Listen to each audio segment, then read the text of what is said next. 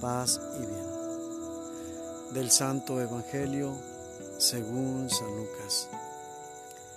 En aquel tiempo, cuando Jesús estuvo cerca de Jerusalén y contempló la ciudad, lloró por ella y exclamó, si en este día comprendieras tú lo que puede conducirte a la paz, pero eso está oculto a tus ojos.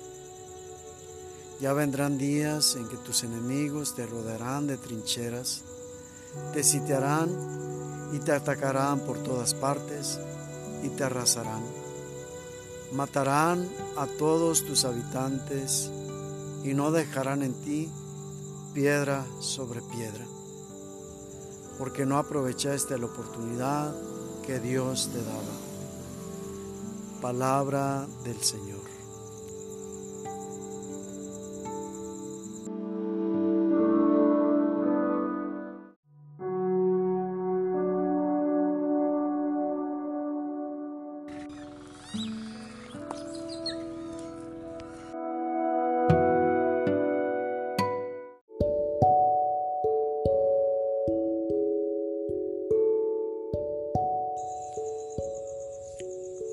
Sabemos que Dios presupone la naturaleza humana, tan llena de errores, tan llena de defectos. Y acabamos de escuchar del propio Jesús, Dios Hijo, la tercera persona de la Santísima Trinidad, cómo reconoce precisamente esta verdad. En este pasaje encontramos dos vertientes que se cruzan en el punto de la salvación del hombre. Por un lado, tenemos a Dios que en Cristo viene a buscar al hombre, le habla, le da ejemplo, lo conduce. Y por otro lado, tenemos al hombre que dotado de razón y de libertad, no asume sus limitaciones y toma como verdad absoluta lo que su razón le dice. Y la razón acapara su voluntad.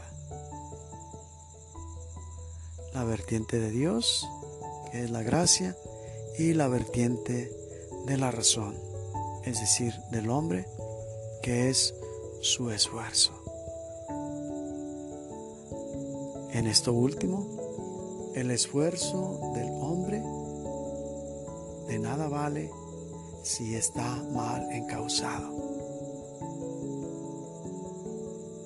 Por eso es necesario que conjuntemos la gracia de Dios con nuestro esfuerzo. Dios que nos dio la libertad no puede manipular nuestra voluntad.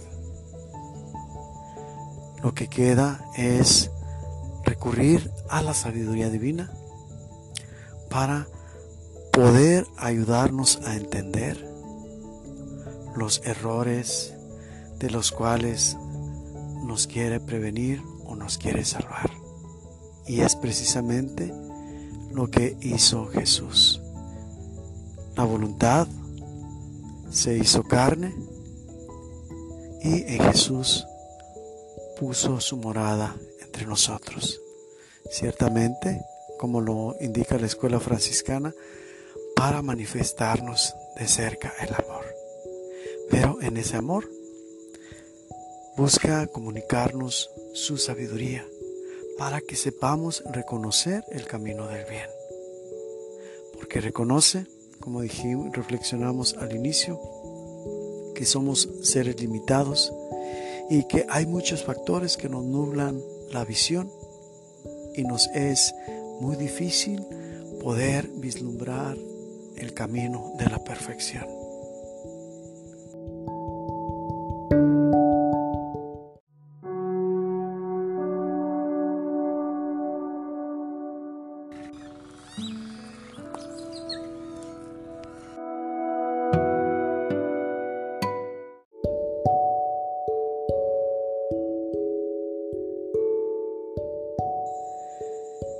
¿Está hoy Jesús ante esta situación que nos quiere iluminar nuestros pasos?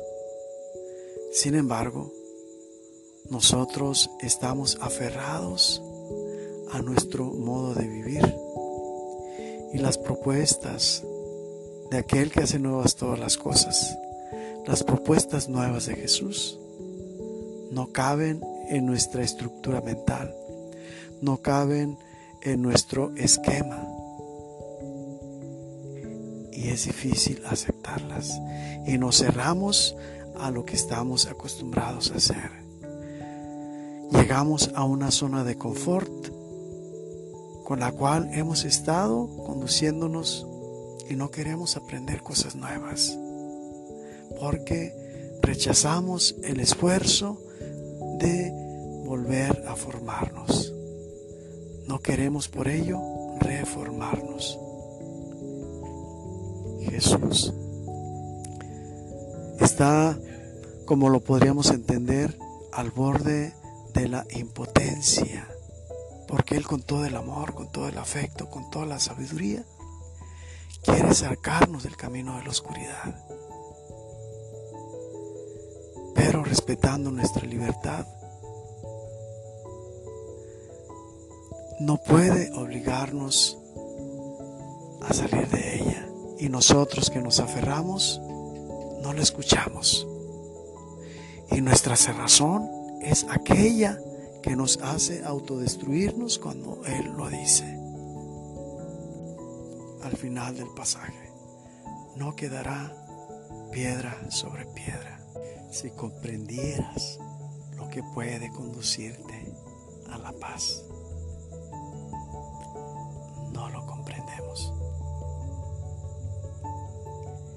Y en el pecado, nosotros mismos nos ponemos la penitencia.